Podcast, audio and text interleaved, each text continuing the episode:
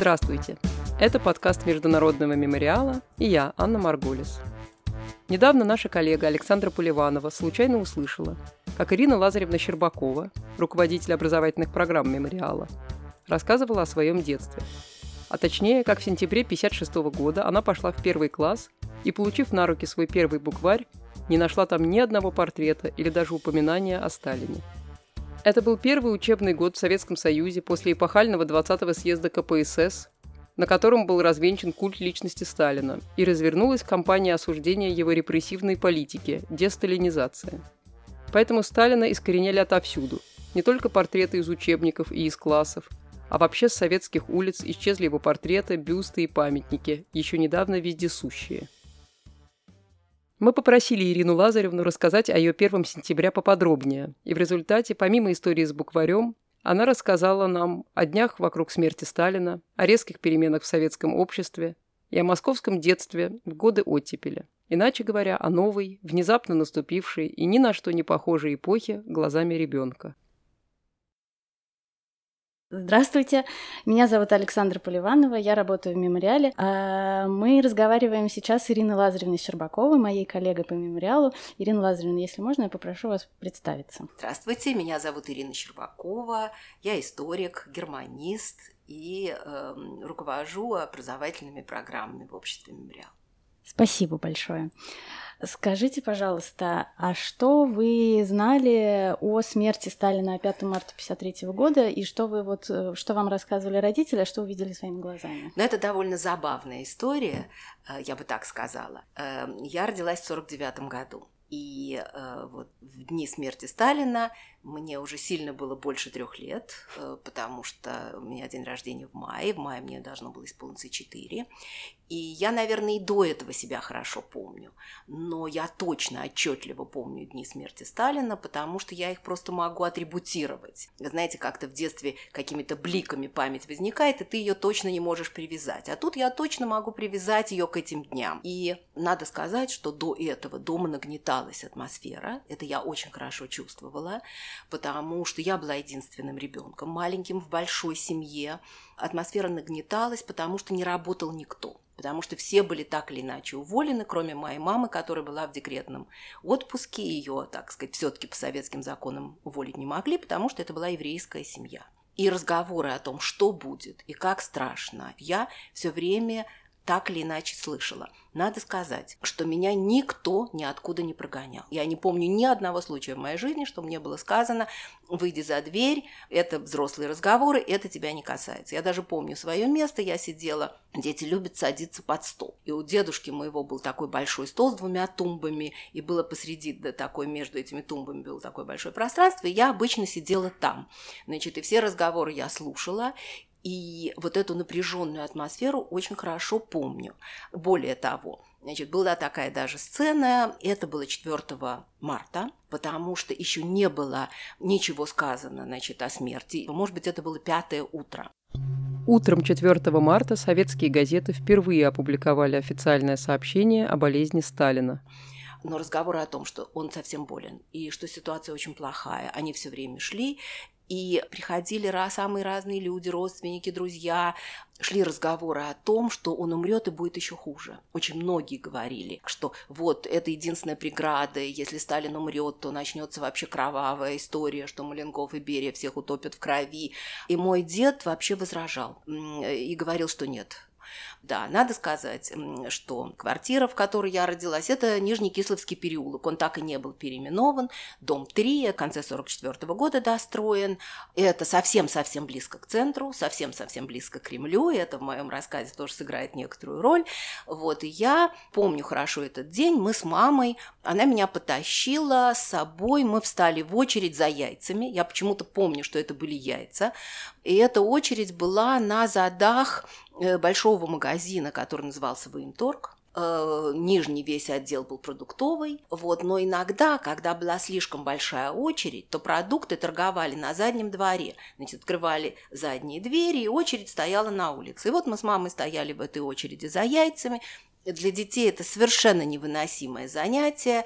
Я это хорошо помню. Я хорошо помню, я даже проверяла, между прочим, погоду в эти дни. Она, правда, была холодная. Мама была в шубе. Она казалась мне ужасно большой, в бабушкиной шубе, потому что она должна была вот-вот родить. И мы стояли с ней, мне было холодно, я как-то переминалась ноги на ногу, очередь была мрачная. И я во-первых, со свойственной мне болтливостью, которая осталась у меня, значит, на всю жизнь, с одной стороны. С другой стороны, с таким желанием показать, что я уже такая взрослая и во всем хорошо разбираюсь. А третье, то, что мне было скучно, я хотела поговорить о том, что меня действительно интересовало в этот момент. И я дернула маму, так сказать, за руку и сказала громко, «Мам, а что, Сталин умер?» Я вдруг увидела, и это было первый раз в моей жизни, как очередь, которая стояла передо мной, просто вся превратилась в камень. Это как-то даже трудно описать, почему, но у меня впервые в жизни был такой страшный момент. Эта очередь превратилась в камень, и какая-то женщина, которая стояла перед нами, обернулась с таким довольно жутким лицом. Мне даже кажется, я могла бы его сейчас нарисовать, потому что я росла в такой очень дружелюбной, такой ласковой атмосфере. Никто ко мне так в жизни не обращался. И сказала, не глядя на маме, «Уберите вашу девочку», — сказала она, «потому что тут вот у соседей тоже так девочка говорила, говорила, а потом всю семью забрали. И вот это слово «забрали» я тоже запомнила, потому что это так страшно. Куда забрали, что забрали? И мама, которая в жизни никогда не сказала мне вообще резкого слова, не сделала на самом деле даже резкого замечания, очень сильно взяла меня за руку, так что мне стало больно, вытащила меня из этой очереди, быстро меня вывела из нее и сказала мне только одну фразу, единственную в жизни, больше никогда родители ее не повторяли. Не все, о чем говорят дома, нужно говорить громко вслух. Это может для нас всех очень плохо кончиться. Больше она ничего не объясняла, ничего не говорила. И вот очень интересно, как это ребенок, которому нет четырех лет, абсолютно, во-первых, понимает, а во-вторых, растет все время с этим сознанием, что нельзя какие-то вещи громко говорить вслух. Значит, э, мы пришли домой, и дальше я не помню, чем это кончилось, но помню, что вообще-то мной были недовольны. Дальше я хочу тоже рассказать немножко такую, э, еще, может быть, смешную историю, э, еще до 20-го съезда, которая тоже связана со Сталиным. Как я вообще его воспринимала. Я была с дедом, со своим, который был вообще-то бывшим работником Коминтерна, уцелевшим фантастическим образом. Коминтерн в это время уже, так сказать, был распущен и не существовал, но он был э, сотрудником информбюро. В ноябре 1952 года ему еще прислали приглашение на ноябрьскую вот эту демонстрацию 7 ноября. Он всегда меня таскал с собой, я помню, что я там была, но Сталина я, конечно, не помню. Я не помню, это был последний раз, когда он так э, появился, улице, но я помню атмосферу давки, потому что моя мама вдруг собралась пойти посмотреть на него в колонный зал. С 6 марта 1953 года в течение трех дней проходила церемония прощания с умершим Сталином. Гроб был выставлен в самом центре Москвы в колонном зале Дома Союзов. Однако прощание было плохо организовано и сопровождалось печально известной давкой, в которой погибло очень много людей – Точное количество до сих пор не установлено, но по разным данным жертвами давки стали десятки, если не сотни человек. И не потому, что э, она была его приверженцей, а потому, что ей казалось, что, что она должна убедиться, что он мертв. Она мне даже потом объясняла, что это такое фантастическое, какое-то было эпохальное событие, что надо было посмотреть на этого идола. Но моя бабушка, у нас вообще это было совершенно дома не принято, поэтому сцену я эту запомнила. У нас никаких скандалов и выяснения отношений вообще никогда не было. Я вспомнила, как она встала у двери и сказала, ты пойдешь через мой труп потому что мама была действительно беременна, моя сестра родилась через неделю буквально. И таким образом думаю, что спасла ей жизнь. И вот эту вот странную сцену, что она туда хочет идти почему-то, а ее не пускают, я это уже запомнила. А еще произошло событие, которое, как ни странно, на меня так тоже как-то подействовало, я бы сказала, очень позитивно. У нас открыли совсем рядом с домом станцию метро. Это была новая станция Арбатская. Она была еще ближе, чем та старая, которую я, конечно, хорошо знала, потому что у бабушки было масса друзей и родственников, и она меня всегда с собой таскала. Э, но эта новая станция была совершенно несравнимая. Во-первых, она была роскошная, она была огромная. Дата была открыта в 1935 году, и такая конструктивистская, без всяких излишеств и все.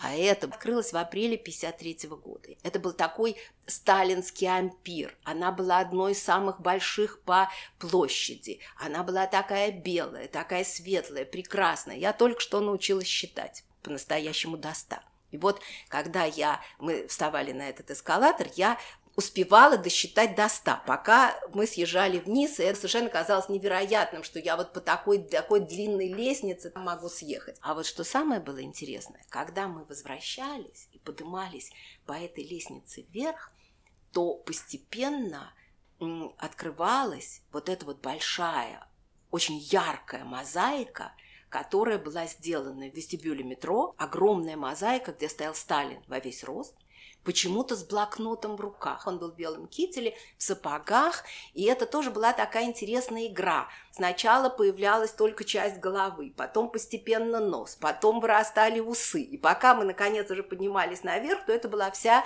фигура. Но там была такая смешная деталь. Значит, он же к этому времени э, уже умер к открытию станции. И э, меня ужасно занимало, что перед этой мозаикой стояли какие-то предметы, а именно цветы в горшках, почему-то глобусы, стопка, стопка сталинских книг, и я вообще не понимала, что это такое. И бабушка, я помню, мне тогда смешно объяснила, но, знаешь, это они не могут на могилу прийти, не все могут попасть, значит, к нему туда в мавзолей, а это вот несут ему как будто на могилу. Когда я была там, например, в Сан-Микеле и все, то когда я видела, как несут там на могилу Стравинского какие-то, я не знаю, балетные туфельки оставляют или Бродскому бутылку водки, то я вспоминала вот это, что советский человек мог отнести на могилу Сталина. И я даже думаю, что никто из них не видел фильма «Диктатор». Это даже смешно было об этом говорить. Но то, что мало было предметов, которые с ним ассоциировались, ставить маленькие бюстики ему, это уж совсем сюр. Но вот почему несли ему этот глобус, это, конечно, было совершенно какой-то такой я бы сказала, подсознательной символикой. Меня это э, ужасно занимало. А вот можно спросить, вот когда вам мама сказала, что есть такие вещи, которые не все, что говорят дома, можно говорить при всех. И э, вот почувствовали вы, что вот эта граница сдвигается, что больше, чем можно было говорить э, теперь? И в какой момент, с, чем было связано? Эта граница сдвинулась, конечно. Но я слушала разговоры, и я понимала, что стало все гораздо свободней. Это же из какого-то воздуха берется, из атмосферы, из-за того, какое кино показывают, из атмосферы того, в какой степени громко громко люди разговаривают. И, конечно, были просто знаки этого вокруг меня. Я говорю, что я не просто даже росла в такой семье, а я фактически росла в трех минутах ходьбы от Кремля. И это было совершенно наглядно. Вдруг открылись ворота Кремля. И мы, как ни в чем не бывало, отправляемся себе через Боровицкие ворота. Вот сейчас это невозможно себе представить. Открылся Кремль. И куда хошь? Хошь лезть на царь-пушку, хошь прячься в, ца- в этот самый царь-колокол. Это казалось совершенно фантастикой. Бегай там. В Александровском саду естественная такая ледяная горка, которую. И мы там катались, брали с собой санки. И оттуда э, скатывались вниз.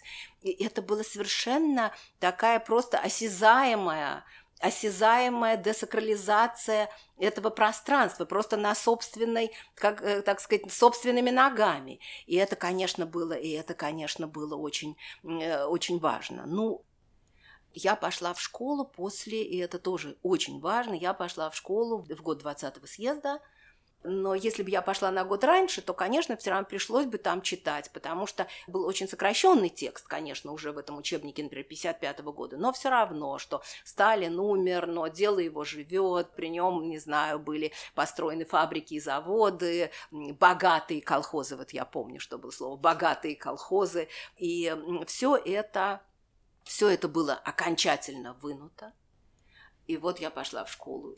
И когда я пришла домой с этим букварем, а я вообще читала, конечно, давным-давно, я хорошо помню, что я ну, вообще научилась читать, и сама прочла первую книжку, это был, были «Приключения Тома Сойера», и что мне был этот букварь? Это вообще смешно. Но было ясно, что это что-то официальное такое вот. Даже, по-моему, мне отец сказал, боже мой, что вот дожили, что нету там Сталина в этом букваре больше. Ну, конечно, Ленин там был, понятно, но Сталина там не было. И я хорошо помню 1 сентября. Это форма чертова, э, которая, которая была пародией на гимназическую форму. И это была школа, здание тут же, в трех шагах от дома. Отец меня все-таки отвел, по-моему, смылся. Э, значит, потом очень быстро, потому что наша директриса, э, которая была такая активистка 20-30-х годов, говорила о каких-то новых постановлениях партии правительства значит, для школы. Я, конечно, все это совершенно не воспринимала. А школа э, у нас делилась на две части. Вот первоклашки ходили в школу на улице Симашка, а, сейчас это Большой Кисловский, дом один. И этот дом сохранился. Это вообще очень старый дом. Это такая усадьба 18 э, еще конца 18 века. И там была вот наша школа. И сейчас там, по-моему, Институт русского языка по-прежнему, если он не переехал.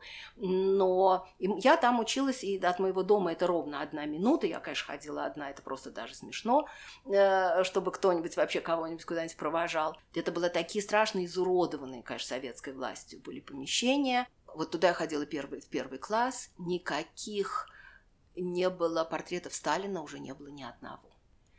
Но там вот я не видела места, где они хранились, что когда на, на следующий год наш класс переехал в другое здание, и это было здание уже гораздо более известное, потому что это уже дом 4, по э, Симашко, а сейчас Большой Кисловский, где общежитие консерватории находится.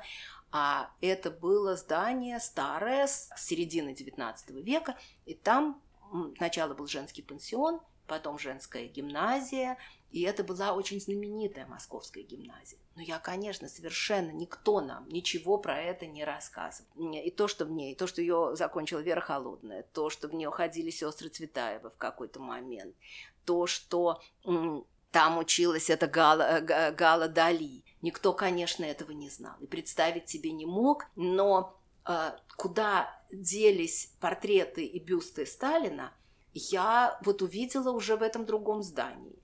Э, мне кажется, это не операция, потому что мы как-то спустились в подвал, я вдруг увидела, что там стоят сваленные, и меня поразило, что их много. Их еще не без всякого, конечно, пиетета, какие-то портреты, видимо, по всем, по всем кабинетам, значит, прошлись, портреты, значит, какие-то бюсты, и все это вот там вот стояло такое, такое запхнутое. А потом нас, это я вот тоже помню, нас принимали в октября-то еще в мавзолее. Еще нас нас водили еще на Красной площади э, в мавзолее. И я его там тогда увидела лежащим. 9 марта 1953 года забальзамированное тело Сталина было помещено рядом с Лениным в мавзолее. А 8 лет спустя, в ночь с 31 октября на 1 ноября 1961 года, по решению 22-го съезда КПСС, тело Сталина было вынесено из мавзолея и погребено у Кремлевской стены. Но странное ощущение было, Казалось, что он какой-то там, что это все какой-то сюр, что он какой-то временный, как будто временный жилец, и вообще, что это какое-то странное место. Но надо сказать, что с мавзолеем это особая история, потому что это абсурд. Лежат какие-то две куклы. Дети ведь как раз абсурд воспринимают довольно-таки легко. И вот всякий такой абсурд, как игру, им можно объяснить. Это получается даже иногда смешно. Я помню, что какие-то анекдоты и шутки по этому поводу, когда я домой пришла, как-то дома там хихикали над этим мавзолеем и над, над всем этим. Но вот, может быть, последний еще эпизод по поводу оттепели, что нас послали э, собирать макулатуру. Это же советские школьники всегда должны были делать. И это была э, поздняя осень 56 -го года. И мы, значит, сетками, нам выдавали такие большие сетки, мы с этими сетками, значит, должны были пройтись, и вообще там было некоторое соревнование, все-таки кто больше принесет. И мы пошли на улицу Грановского, вот теперь это, значит, Романов переулок, не вот, э, вот самый дом э, такое правительство, а дома, в которых жили, как правило, университет, там жило много университетских э, преподавателей, такие огромные коммуналки на задах вот этого университетского здания, где дворик, где памятник Ломоносову, вот там вот на задах. И, значит, и стали там, как, как всегда, по 10-15 звонков в каждую квартиру. Мы, конечно, трезвонили, как сейчас помню, значит, по всем этажам.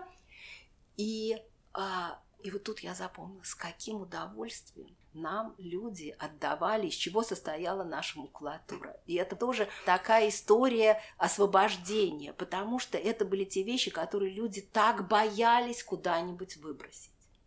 Значит, это были, конечно, это были сталинские собрания сочинений, это были бесконечные какие-то брошюры, это были газеты, из которых даже портреты, значит, боялись вырезать, и горы этой макулатуры. И я никогда не забуду, как к нам вышел. Мне казалось, что он ужасный старичок. Значит, человек, который сказал, как долго я ждал этого момента, и ужасно ухмылялся, и, в общем, и я пришла домой ужасно, мы гордые, еле доволокли. Я помню, что мы их волокли, значит, э, туда, в нашу школу, во дворе это все собирали.